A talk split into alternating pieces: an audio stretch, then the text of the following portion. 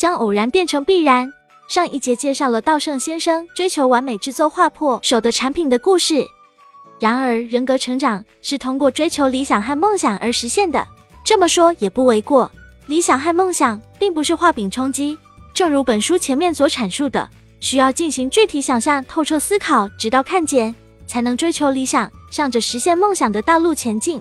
机缘一词曾流行一时，用于形容科学发现和艺术创作上的偶然发现。我们常常听到类似的故事，许多做出天才成绩的物理学家，往往通过日常生活的偶然现象而被激发灵感，从而做出历史性的重大发现。像这样偶然的发现，在欧美被称为机缘，而在日本则由精神科医生中井久福先生命名为征兆之之。但是稻盛先生说，这些激发灵感的意外绝非偶然。譬如牛顿看见苹果从树上掉下来，于是开始思考，为什么苹果会掉下来，而空中的月亮却不会掉下来？结果发现了万有引力。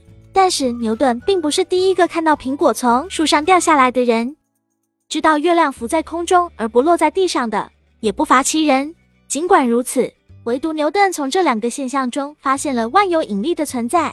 这正是因为他平时就具备常人没有的问题意识。因为牛顿平时不断思考宇宙及天体问题，其问题意识十分强烈，已渗入到潜意识中。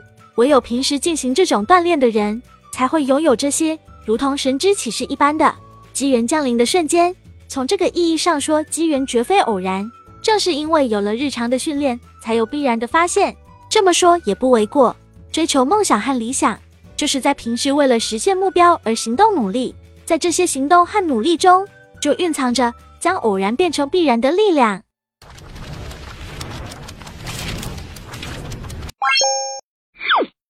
我们书友会希望用十五年时间带动一亿人读书、改变思维、思考致富，和一千个家庭共同实现财务自由。快来加入我们吧！